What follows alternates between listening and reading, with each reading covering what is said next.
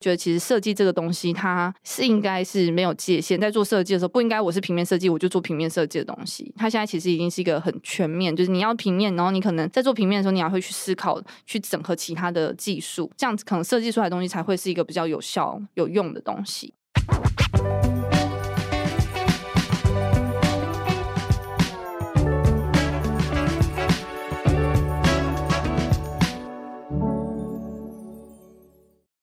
在设计里看生活，在生活里找设计。Hello，设计关键字的听众朋友，大家好，我是思安，欢迎收听今天的系列单元《关设计什么事》。那在这个单元里呢，我们会带大家一起观察、解析生活里各种与设计有关系的大小事。那有听众朋友正在读设计系或是设计系毕业的吗？那一定知道每年举办的新一代设计展。那新一代设计展也举办了四十二届了。那近年来都会请业界的设计师操刀主视觉。那今天呢，很开心邀请到今年主视觉设计师李怡轩，和大家聊聊这一次新一代设计展的整个设计的过程，还有怡轩的设计职涯。嗨，怡轩，跟大家 say hello。嗨，大家好，我是 Studio Pores 的怡萱。好，那在进入节目之前，想问一下怡轩，你以前学生时期的时候有没有参加过新一代设计展？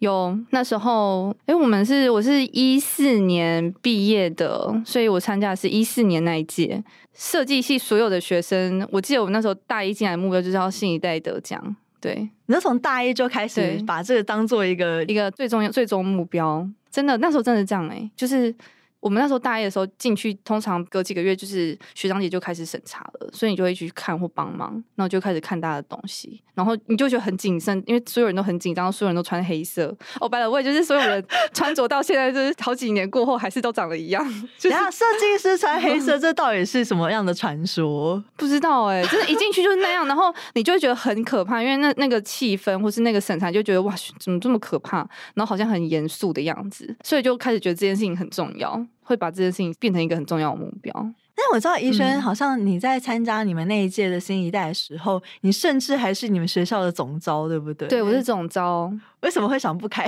想不开接了这个哦位置？我觉得那时候的状态是，呃，就是。求好心切吧，然后再再加上，因为其实我那时候想要去推研究所什么，就会很需要一些履历，嗯嗯嗯，然后就觉得好像当总招是一个蛮重要的一个 background，所以就就当了，非常的累耶，真的是快死亡，是真的要死亡那种，就真的你你已经就是弄作品弄得快，真的很累，然后你还要去帮忙弄什么展板啊，然后确认有没有被罚钱啊，然后如果周末就是同学东西乱丢，老师就会打电话说，哎，你再不去把那个都是清掉，你就要被扣钱哦，然后就你就要自己一个人去。清垃圾 就没有人，没有人会帮忙你，所以总到感觉是什么什么事情都要做的那种感觉，对，很累。之后发现根本也没有人在看那个履历，真的假的？真的。所以听众朋友们，如果你现在是设计系的，好不好？先听一下学姐的 建言。但这样后好像大家都比较想当总招了。好了，也是有一点小帮助，就是你可能会认识一些厂商啊，然后或是你会更清楚知道流程，因为你要处理的是就是一片混乱的同学，就大家都已经很忙了，所以就是你你会需要知道怎么去处理事情，然后规划事情，因为就是没有人会帮你，就要规划，不然就会整个失控啊，真的是累。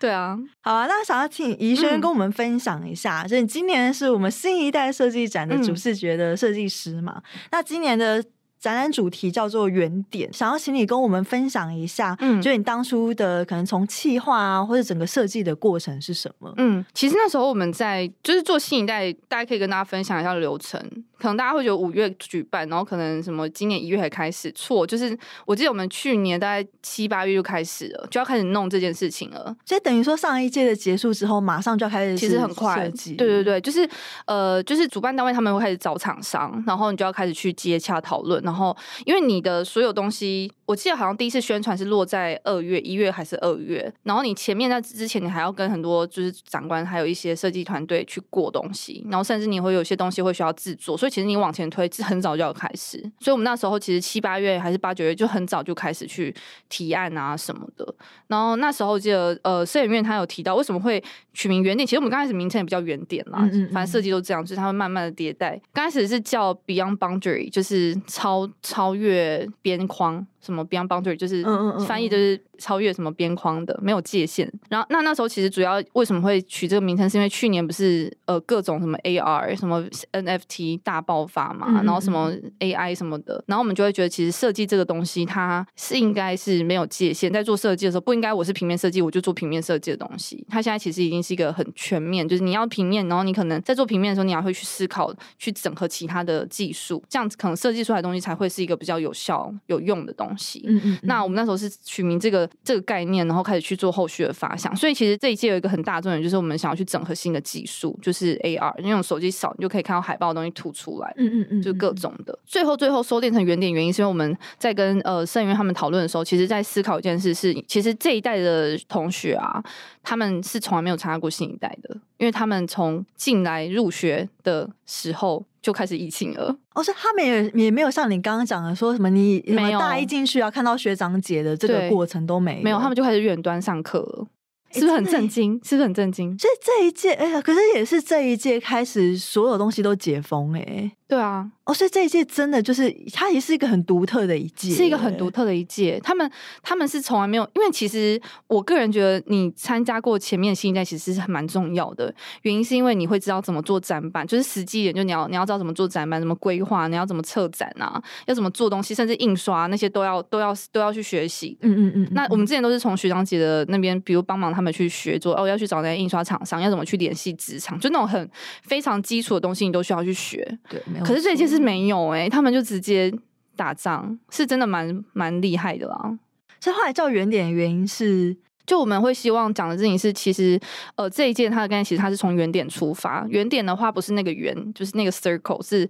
那个就是最就是呃 x y z 轴交汇的那个点。嗯、那我们想要谈的一件事情是，呃，其实这一届的同学他很像是从那个点开始出发，然后他必须要去学习不同面向的东西，所以他就是开始去了解怎么去 X 轴上发展，Y 轴发展，然后 Z 轴发展，这样。我们想要讲的是这件事情。那新一代其实它就是一个展开的一个空间，他开始从同学他们从原点这个开始去发展，然后在新一代这个场域里面。长出立体，长出平面，长出各种的可能性和一些可能这样子，嗯嗯嗯、对，所以我们其实在讲这件事。其实像视觉的设计上，我们也是呼应在这件事情上。其实它就是，如果是以视觉轴来讲的话，它就是它是用呃平面开始，就是从线条点线面开始，从点开始发展成线，然后再发展成面，然后我们再用呃加入新的 mobile 手机去扫的话，你就变成立体的，对。所以这是原点的概念，而且我发现说这一次的主要的色调好像是以黑灰白这个三个颜色。嗯、那当初在选择这三个主要色调的时候，有什么样的用意吗？嗯，我们其实这一届有一个很大颜色是黑灰白紫，多一个颜色就是很紫，嗯，嗯，嗯，其实是非常紫的一届。那选紫色其实。呃，有一个很大原因，是因为其实，在所有的色系里面，紫色它是一个比较充满创意，就是在新色彩心理学，它其实是偏创意、偏开创的一个颜色。所以，其实那时候在试着，当然我们在做设计，因为是什么红橙黄绿蓝靛紫。那当然，除了自己的偏好之外呢，就是紫色它也是比较能够赋予在这个设设计上有些意义。嗯嗯嗯嗯，了解。那我想说，想说，因为除了新一代设计展的主视觉之外，我也是就是关注了宜轩还蛮久的，嗯、然后常常看到宜轩好像分享其他的作品啊，都会在特别会在设计的策略上琢磨，嗯嗯、像是比如说你会运用一些问卷啊，然后去分析痛点一些方法。对。那我想蛮好奇，说宜轩的设计的流程大概是怎么样去运作的？其实我觉得。设计的流程啊，我自己也是慢慢的迭代学习起来的。在我刚毕业的时候，或者我们我觉得大家都是学生的时候，你一定很专注在视觉，因为那时候你会觉得把视觉做好是最重要的。然后，所以我那时候刚毕业的时候，我的确也是这么想。但是当我之后就业，我进到呃另外一间 IBM 的时候，我发现他们在做的事情是完全不一样的。就是那时候在刚毕业的时候，我我是先进 B 头工作嘛，然后再到 I B。那 B 头时候，你就是完全每天都在开什么？Pinterest 啊，开各种 Vimeo 这边看各种视觉。当你到那边的时候，你是没有在开那个东西，你就是完全都在写文字啊、整理简报什么的。你会非常专注在那些文字上。那其实这件事情就让我开始学习到说，其实呃，你今天要把一个设计做好，很多时候不是只有在设视觉上琢磨，更多时候你会需要，你要成就一个好的设计，你需要在前期，花很多时间去整理和说服。其实最重要还是去说服客户啊，这是最好的，这是最终我们想要达到的结果。可是说服客户不应该只是用视觉，他必须前面要你要想够清楚，用有足够的材料。所以我才开始了解说，其实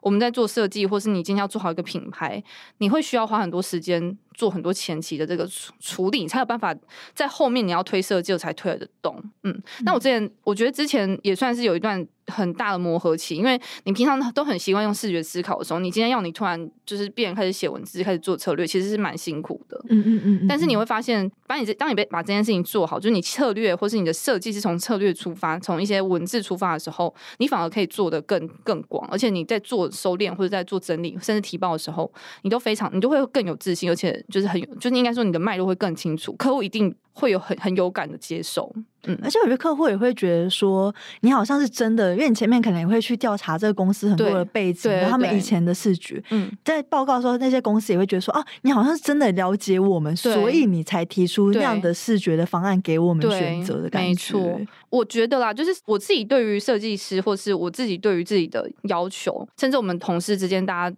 的共识，我觉得都是，其实设计要做好是一定的，可是你最重要的是你要，你一定要提供客户一个有效的设计，好看的设计其实设计师都是，它就是一个基本功嘛。但有效的设计其实不是，已经是一个比较困难的事情，因为你要去定义有效这件事，你要定义有效，你就得知道到底他遇到什么困难，然后你要怎么去解决它，所以就变成是你还是都在解决问题。嗯嗯，对。那我还蛮好奇的，因为像怡萱也有去。就也有举办，就是品牌重塑实验室。嗯嗯嗯，对，那这个这个品牌，它也是去招募可能对设计还有品牌设计有兴趣的各领域的学生。嗯，然后想了解说，这品牌重塑实验室的成立，跟你刚刚提到说，你后来就是进入了设计产业，发现说，哦，设计不只是视觉，它需要更多的，像你刚刚讲沟通也好，或是调查也好，这件事情是有关联的吗？是因为其实。呃，我觉得那时候我在设计公司待完之后，你你就大概知道设计会发生什么事，甚至你自己接案，你一定知道有很多狗屁倒灶的事情。然后很多时候，其实你你把视觉已经做得很好，而且你花很多时间、花很多心思在做，可是客户不接受就不接受。你然后当下你可能会觉得就是不懂，why，就是发生什么事，你你美感不好，就是通常结论都会这样，就是很容易会这样。但是其实我会觉得。这个它通常不是发生在美感这件事情上，因为其实客户他找你，他一定是因为美感，很多时候是他会觉得你没有帮他真正解决到问题。就好像心里有一个预设，想要达到的目标，但是你做的东西没有达到他心里想要的那个目标。对，很多没有。可是你不会觉得很多我们大部分的同学，或是我们自己，甚至我自己出，就是离开学界之后，你就会发现这种事情很常遇到。嗯嗯嗯，那就是我们命题错误了。就是很多时候我们命题都是命题在我们要把视觉做好，可是问题是今天你的命题就是错了，所以你今天就算把视觉做的再好，你还是设计还是提案不会过。所以其实这也是我在 IBM 学到的东西，因为我们在 IBM 做的是品牌数位转型策略，它是。做 UI 的，就是使用者界面。使用者界面它是一个跟视觉很不一样，它没有在，它其实更多时候你要 follow 是使用者体验的流程，或是他们的习惯。它是一个很很有脉络的东西。这么有脉络的东西，其实我们在帮客户设计或提案的时候，也是会需要花很多时间做前期研究。就是我们会需要去呃，比如说我们像刚刚那些什么市场调研啊、使用者研究，你要去收集很大量的资料，国内外的调查，甚至你要去理解就是现在系统的限制以及痛点等等，这些都是你要去理解的。那你懂得这些东西之后，你再去做整个呃研究完之后，你再去做后续的提案，其实客户就会比较容易买单。那其实为什么会做这件事情？是因为其实你在那种大型公司或 IBM 这种这种厂商，都是银行或是保险找你那种产业，其实是不容犯错的。就是你只要犯一次错，你可能就就是亏很多钱。所以相对起来，它每一个专也很贵，比如说几千万到几亿这样。你今天如果没有这个流程，你直接给客户一个说，我设计就是这样，你就是客户根本不敢相信啊。因为第一个是你他没有办法确保，就是这个东西推上线，花了那么多钱推上线会有效。再就是他很担心，如果你没有想清楚，推上线万一造成一些什么系统 crash 或是使用者有一些问题，那亏钱是很。很难去计数的，所以我觉得，反正其实那个流程它，它是一个整个专案成功的非常重要的关键。而且今天有了这个流程之后，你在后续跟客户讨论的时候，你们讨论的东西会是在同一个平面上。就是你今天做了那么多研究，我今天的材料就是这些，我们看的就是这些材料。所以，我们今天在做后续设计的时候，我们对应的都是这些材料。可是，当你没有这些材料的时候，你要对什么？就对彼此的美感，就是哎、我觉得这比较好看啊，我觉得这比较好用，就是很容易变成是彼此的经验。可是这些都不是最客观的。其实了解这件事事情之后，我那时候刚创业的时候，我就会发现，我自己会觉得这是就是学生，或是我觉得这个业界，我目前看到的业界很需要去推的一块，就是要让他理大家理解，就是设计这件事情不是只有在视觉上，我们前期都要做的很清楚，所以我才会开始弄这个。然后像这个实验室里面，我们找的同学啊，或者他们来，其实他们还会写一个就是 IG post，就是我们会在 IG Rebrand Lab 的 IG 里面发很多品牌的研究文。其实大家如果有兴趣去看那个 Rebrand Lab 的文啊，你会发现我们在讲的很多时候讨论虽然是视觉，可是其实讲的都在策都是策略，就是每一个品牌它为什么会做品牌转型。我们在高中大学的时候可能会觉得品牌转型是因为他们觉得 logo 很丑，可是其实都不是。大概有几个原因，第一个是可能因为品牌有一些什么大事件要发生，他们想要透过品牌转型去推这些这个大事件，不然就是什么 CEO 有丑闻啊，然后不然就是不然就是他们的品牌遇到问题了，卡住了。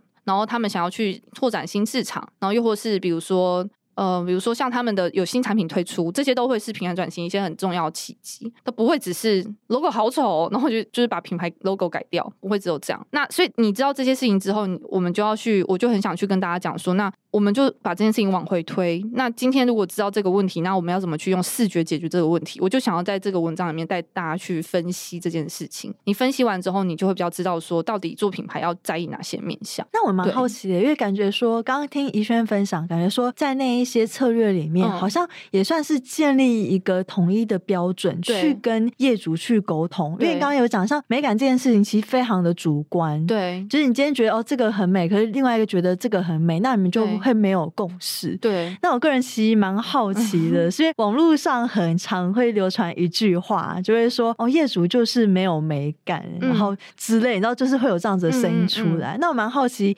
宜轩朋友看到这样子的留言的时候，你的看法都是什么？我我觉得这件事情啊，他乍乍听之下是好像是合理的，就是你会觉得，就是你之前遇到的确很多都是这样。我不是说我啦，我排除，但我的意思是说，就是听起来好像很合理，但是。我觉得那个是命题错误，因为我觉得我不觉得美感的标准是一种，就是你今天觉得很美的东西，你有可能十年后觉得很 low，你会觉得，那你现在看你会觉得它会是正确的吗？就有可能就是业主他的视觉风格就是有点超超脱现况，他他是看到十年后的趋势之类的，呃等等的啦。但我的意思说，我会觉得美感这件事情不应该是我们在衡量专案成功或失败的标准，因为美感这件事情。对应不同族群本来就不一样，嗯，那有可能他业主他自己经营他的产品，他特别理解他们的客群就是需要这个。你一直把它改成一个年轻的，然后但是他的客群是老的，那就看不懂。所以我，我我会觉得这件事情不是不应该这么定调，但的确就是也不能排除说有些是真的有点恐怖啦。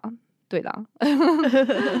能了解。那我想问一下怡轩，像是品牌重塑实验室针对学生的族群嘛？嗯、那感觉听刚刚听起来，感觉也是想要让一些学生在学生的实习的时候就可以理解品牌，不止像我们刚刚讲只有美感，它其实还有前期非常多的功课要去做这样子。嗯、那我想问一下，怡轩过去也是设计系的学生嘛？对不对？嗯、那其实设计系的学生一部分进去，他可能过去曾经都在美术班待过，有一定的基础。那像怡萱，我知道你是从普通的高中这样子考，慢慢慢慢考上就是设计系的。嗯、那我想问一下，你当初大学在填志愿的时候，为什么会选设计系？我觉得我的原因很肤浅，我这边数学太烂，根本考不上什么什么 其他的系。真假的？这是只是因为数学太烂，没有什么系可以填。但是我之前高中就相对喜欢画图，可是你知道，就是高中画的那个图都很。现在看就觉得很恐怖，就就是喜欢画图啦，就是我喜欢画图，然后呃那时候就在再加上就是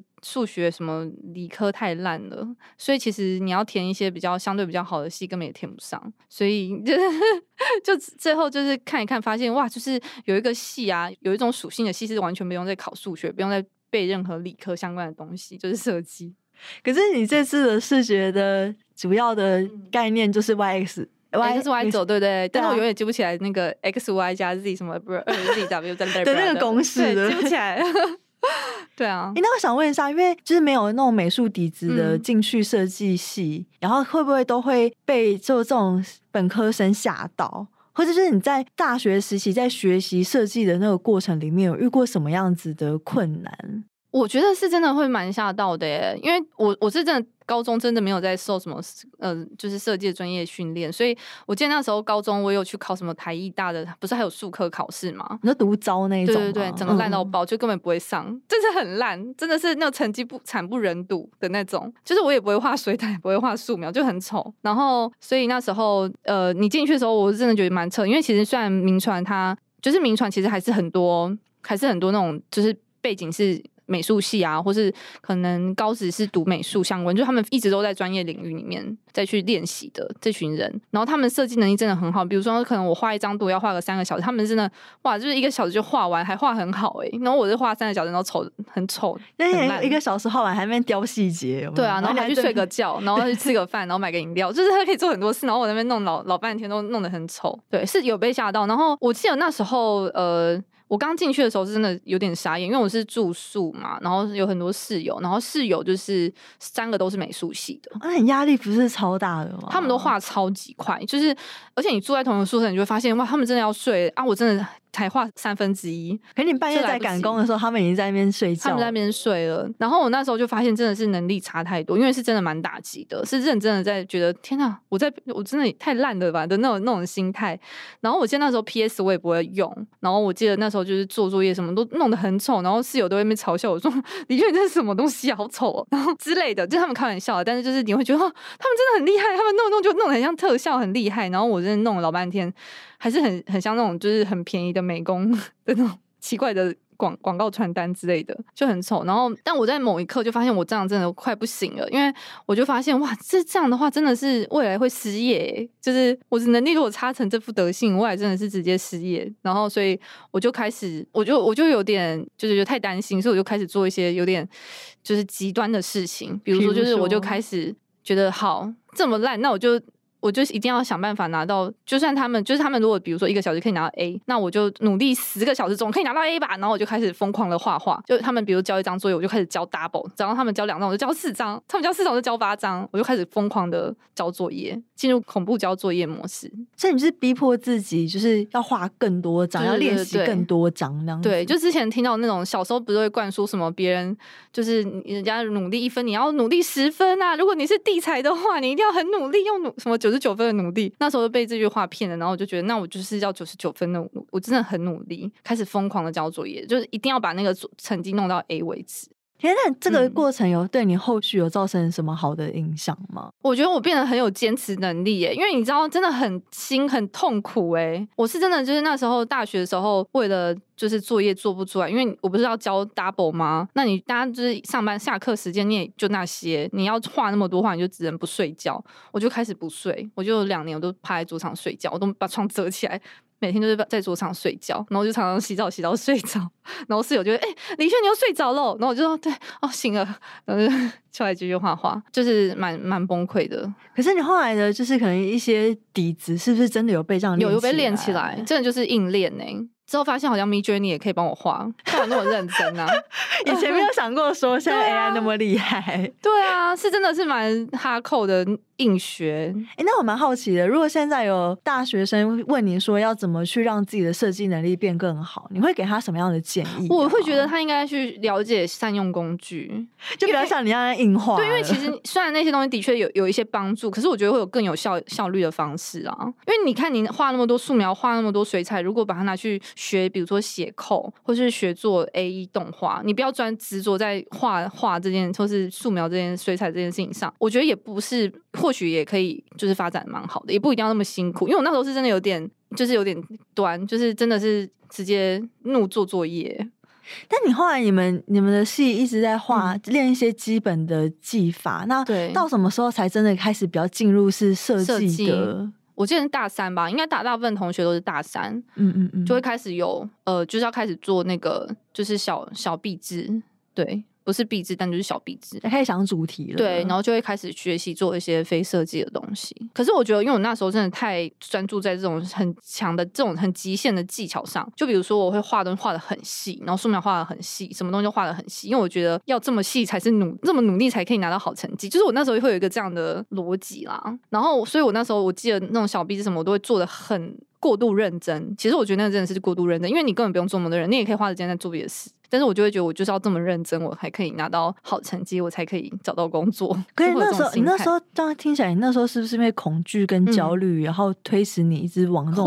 很细的地方走？对，所以我就画的很没错，就会觉得那个东西才是好的。可是你看现在我的我们作品风格也没有那么细啊，就是对，我觉得不一定要只有一种答案。嗯，那时候我真的太相信一种答案，就是你要把东西画的很细，你才是好的设计师，或是画的很好，水彩要画的很好，很拟真，素描画的很拟真才是。可是其实就是我们自己看现在的视觉风格，它也不是只有一种答案呢、态度面是要很认真，嗯、但是我觉得也是可能会回应上上新一代的主题。就其实最初的主题是就是跳出框架。对，其实就是大学的时候，可能你以为说你能为设计做的努力就只有这样，就是把基本技法练好。对，但其实有时候要跳出框架想，你想其实设计它非常的多元。对，其实现在台湾最多的或者感觉最能赚钱的是商业设计，但其实设计也有分非常非常多类型的设计。然后学生应该不应该去限制自己啊，甚至把自己就是弄得很很痛苦，我觉得是、欸、苦行僧的感觉。我觉得是因为其实真的要把生意做好，我觉得要喜欢它。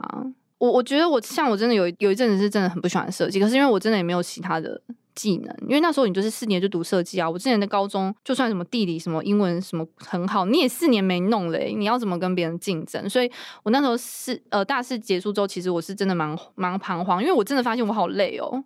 因为我那么花那么多时间画，那么我以为我接下来的人生就是要一直这样做，我就觉得心超累。就是你刚刚讲你很迷惘，嗯、那为什么后来会去考研究所啊？我觉得我就是因为迷惘才去研究所，因为我我就大概我大学的时候真的觉得太累了，我就觉得是不是设计就是要这样，然后我就觉得我我我没有办法接受，我还是想去再去想一下，所以我才会进研究所。然后去，我觉得到研究所也对我来讲最大的好处就是我认识了很多人，就很多不同背景的人。因为我觉得在民传的人其实属性都差不多，你这样被训练下来，大概四年的习惯或者你的想法会有一定的相似度在。或是你的做做事习惯，然后我到研究所，你就身边有很多不同学校的同学啊，什么不同背景，然后因为英艺所它又不是只有设计，其实大部分都是那种什么电机系啊、国文系、英文系，他们可能很喜欢设计或是艺术，他们就会来读。然后当然有一定一定比例的设计师，所以就是其实它是一个很多元的存在。那你在里面就会发现，其实要比如说要做一个作业，也不是只有一个方法；要做一个要完成一张图，也不是只有把它就是用电绘画的很细。你可以用很多方式去做，用什么创作、摄影、嗯，写口什么都可以。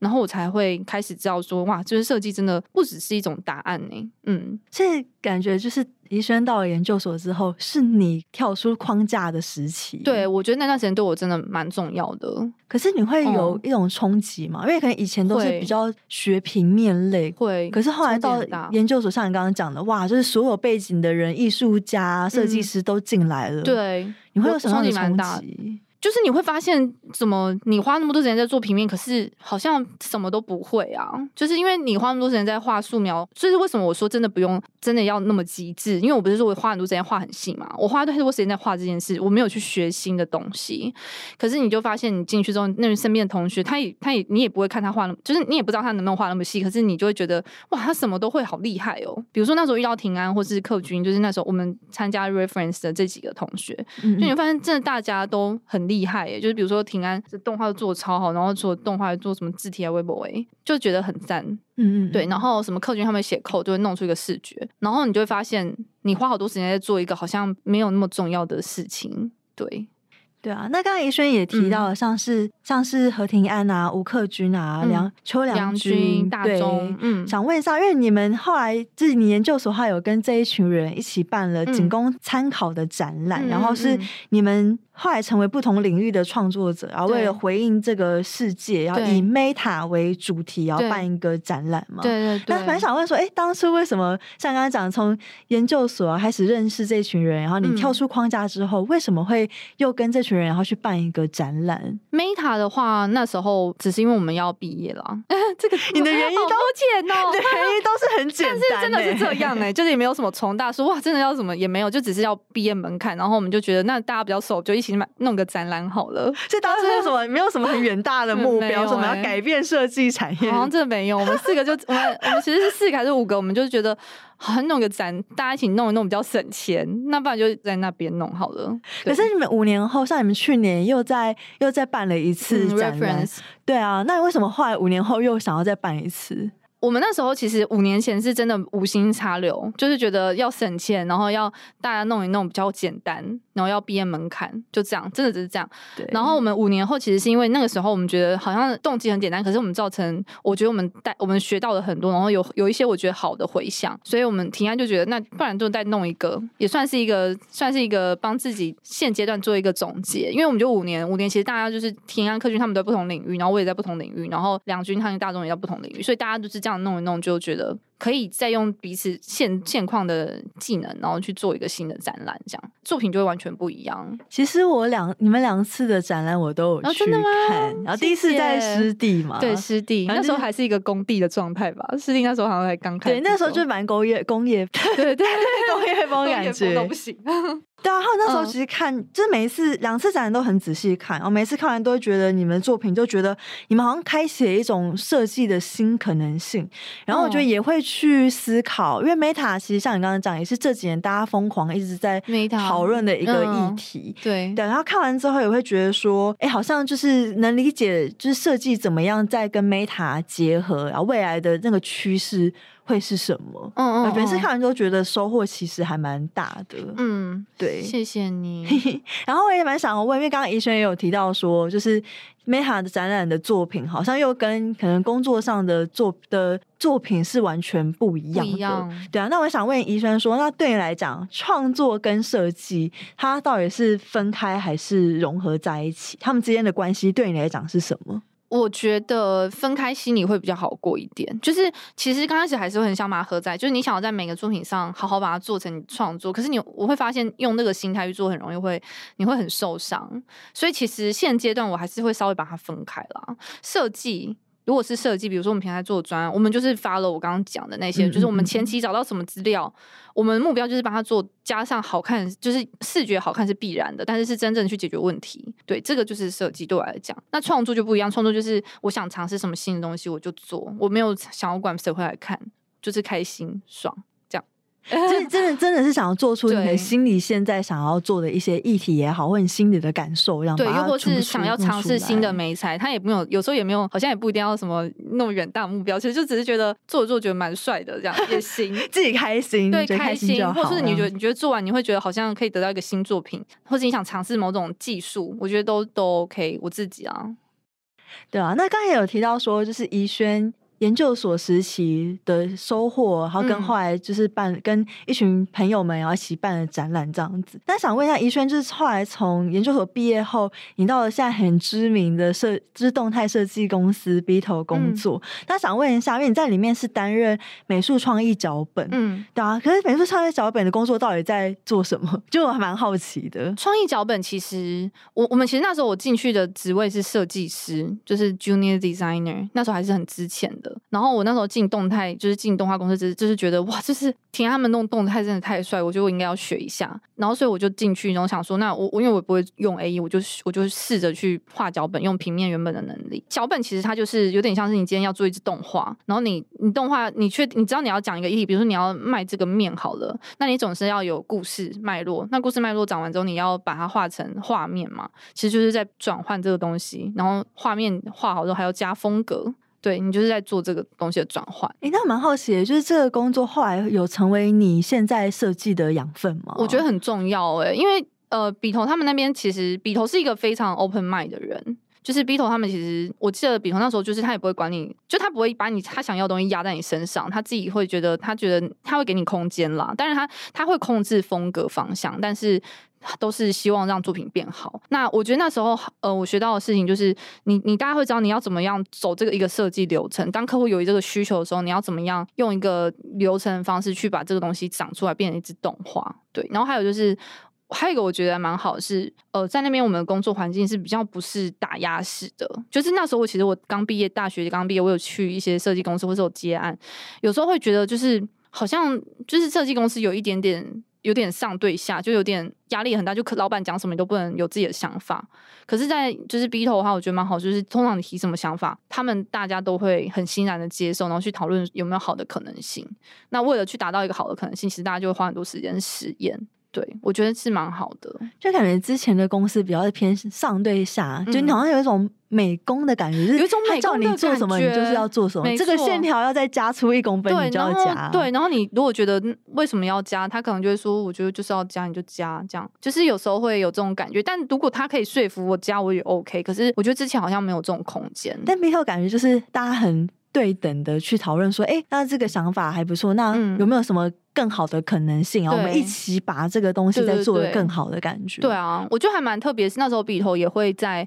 比如说，就是应该说我们想要做好一件事情，他会 support 我们啦。我觉得其实也是我现在想要就是带公司或同事，我觉得我会比较期待的方式，就是。我们大家都是平等，然后我们一起把事情做好。那需要什么资源，我们就想办法去找。比如说需要动态，然后需要三 D，就是费用或是成本合理可以控制的状态下，我们都可以去试试看，就是去做一个好的作品出来。嗯，所以感觉你进 B 头之后，不论是你刚刚讲的对于整个设计的那种过程流程的了解，嗯、或者是甚至是到公司你现在在做的公司制度，对好像都是因为那个时候的经验，就觉得说啊，未来也要成为这样子的的老板或是主管，然后这样对待下面的人，这样子、嗯、就会觉得那个状态下大家都还不错，所以我就觉得，如果那个状态我自己也都觉得还不错的话，那。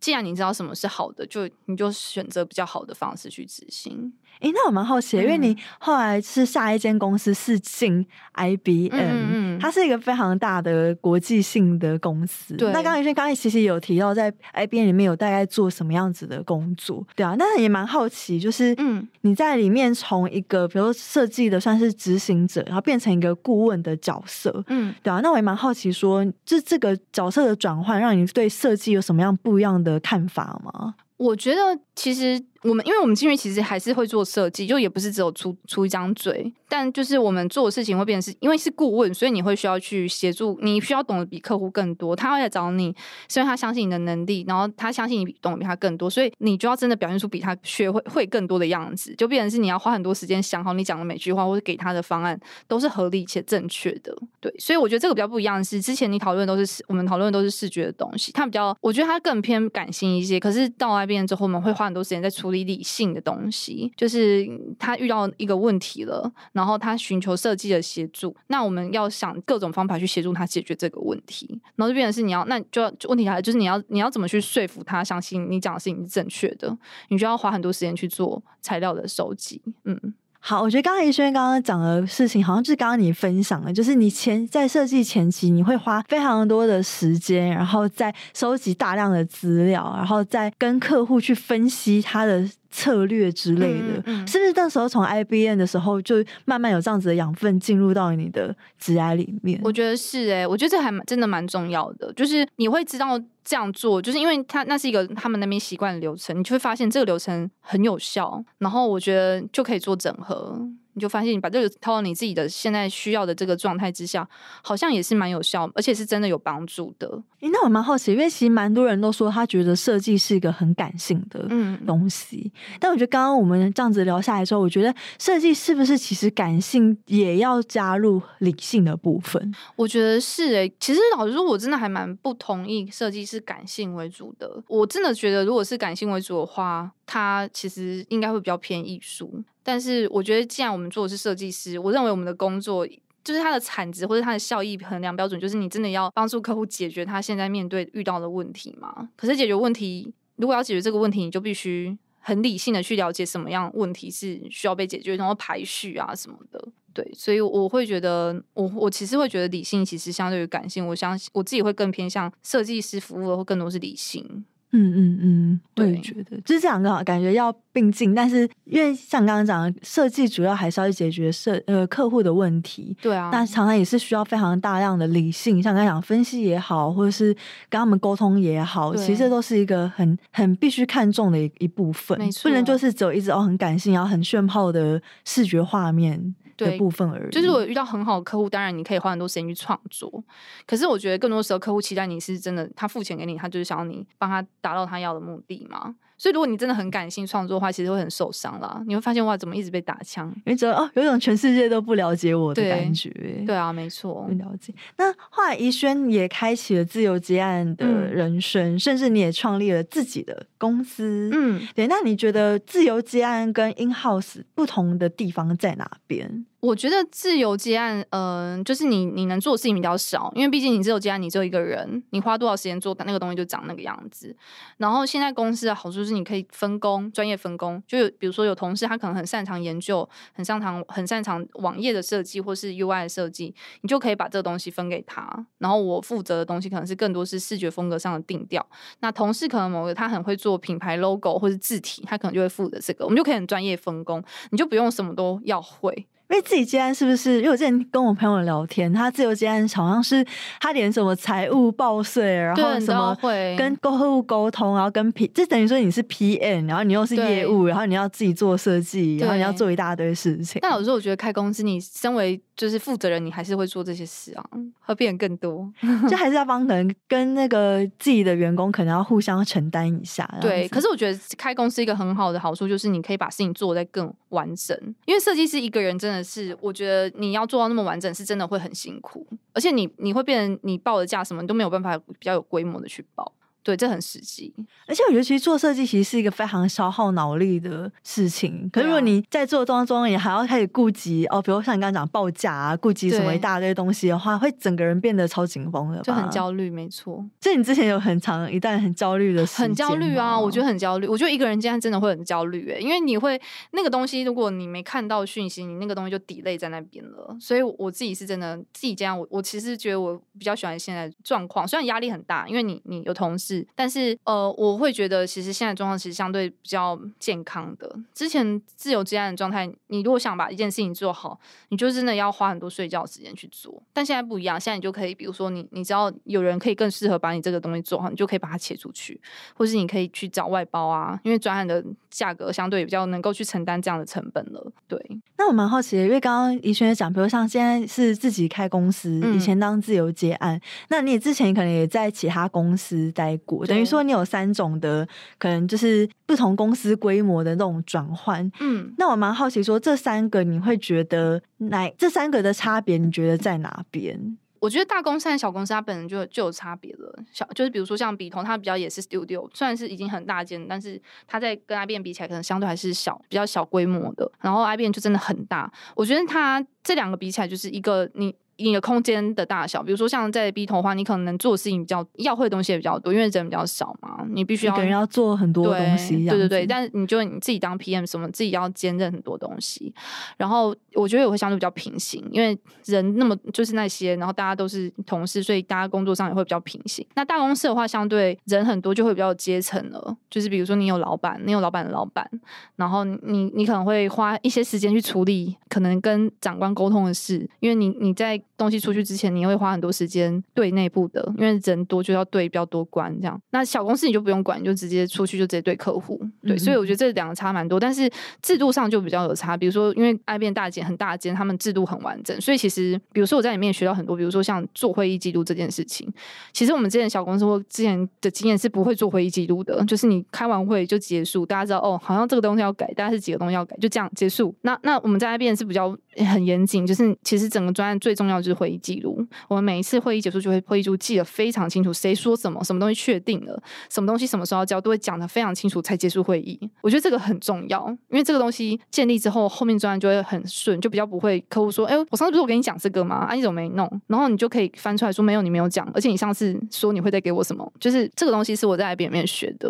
所以，我们公司其实现在很重要一个技能，就是每个人都超会做会议记录。对，因为大家都在轮流当彼此的会议记录，就是你就要帮忙去记，所以这很重要。这个也是我在我觉得学到。那呃，自由接案的人呢，我觉得他其实有点是你你有点要会大公司的东西，又要会小公司的东西，因为你要保护自己嘛。嗯，所以你要会的东西其实很多。所以老实说啦，我会觉得呃，以我这样子自己走一遭，我自己会觉得其实进公司先把一些流程什么学会，再当 freelance 会好一些，因为你会比较知道怎么保护自己，还有你会知道怎么跟客户沟通。哎、欸，那我蛮好奇的，因为其实现在非常多人会是往自由接案的这个方向走。嗯、那我相信，其实现在很多的大学生毕业也会想要往这个方向走。嗯、但刚刚 A 璇也有提到说，哎、欸，觉得学生好像应该先去一些公司磨练，之后再来自由接案。嗯、但我蛮想问说，那如果真的有学生来问你这一题的话，嗯、你会？真的给他刚刚那样子的建议，我的主观建议真的是要待公司待过诶、因为我觉得你自己出来你可以，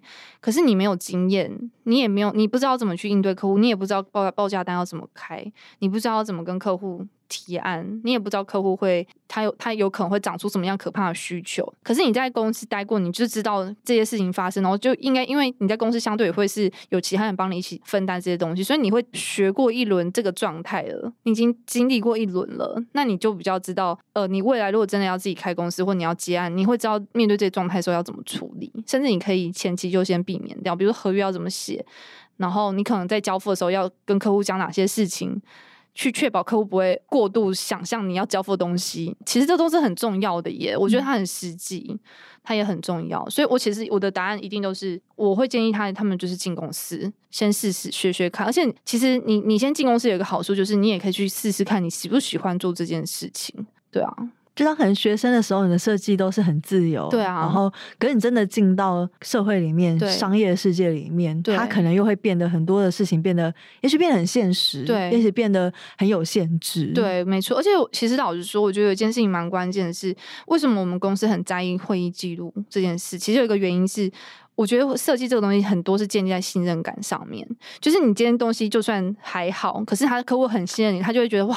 你们做的东西真的太棒了，就是真的就是这样，就是他觉得你好，他就是觉得你做什么都是好。可是他今天如果觉得你做的不好，就是你他不信任你，你做再好，他都觉得你做的好像不够好。所以我觉得今天如果你没有学会应对进退，让客户觉得哇，你是一个专业的样子，其实你真的自己接案很容易会遇到，就会踢到铁板。就像很多人说什么谈生意之前先谈感情，我觉得寡暖啦，对对，然后你要先建立一个好的信任感基础，你再往下做。信任感不好，真的设计就会做的很痛苦哎、欸，因为中间的沟通就会。就不太好啊，对就会不顺。对，所以其实我觉得有一件事情，我们的公司非常倡导的，就是你的流程一定要很清楚。设计这种东西很不清楚没关系，就是设计这种东西很难清楚，因为视觉风格本来就是需要一直收敛。对，可是流程或是专案管理绝对是可以清楚，它绝对可以是规模模组化的。像这种东西就不要再造成大家的困扰，就是我们就是怎么做，时间就是怎么定，然后流程就是怎么走。这个就是大家就是在开始做专案的时候就已经有共识，所以那个主轴很清楚，那其东西再怎么发散都不会偏离主轴，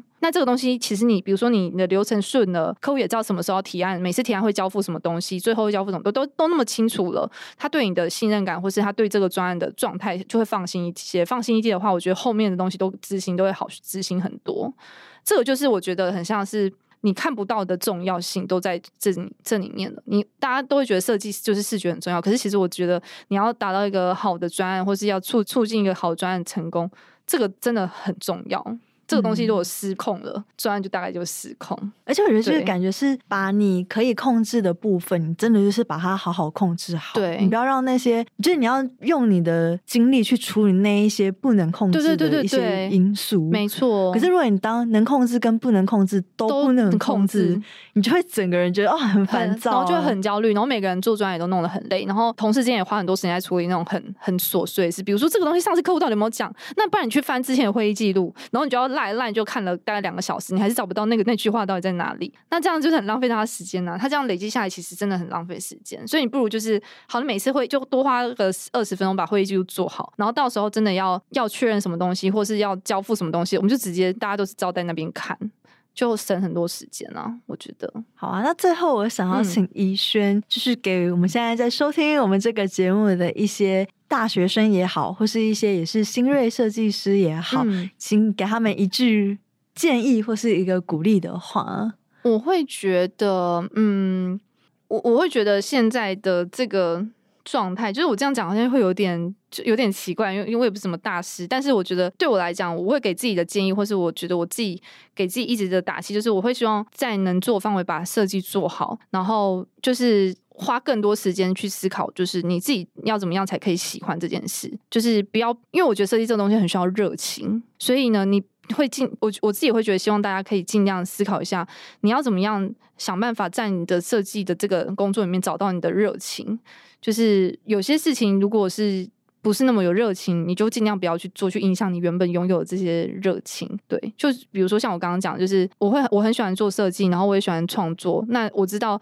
如果我把创作跟设计整整合在一起，我就会很容易受伤。那这件事情就你就不用再那么坚持了。对，我觉得可以让自己的那个原则写的清楚一点。我觉得这样子在做设计上你会比较舒服。嗯嗯，这是很重要的建议。对，那今天也很谢谢怡萱跟我们分享的这一次新一代主视觉的设计过程，非常非常丰富的设计职来的分享。嗯，那新一代设计展也将在五月十九号到五月二十二号在台北南港展览馆二馆举办。那有兴趣的听众，大家可以去买票参观支持哦。今天的节目就到这里了。如果听众朋友对怡萱的分享有什么想法，或者希望我们未来可以访谈哪一位设计师，都欢迎留言让我们知道，并留下五星好评。也欢迎持续锁定设计关键字 Podcast，或到我们 Shopping Design 的脸书官网或 IG 追踪我们设计关键字。我们下次见，拜拜，拜拜。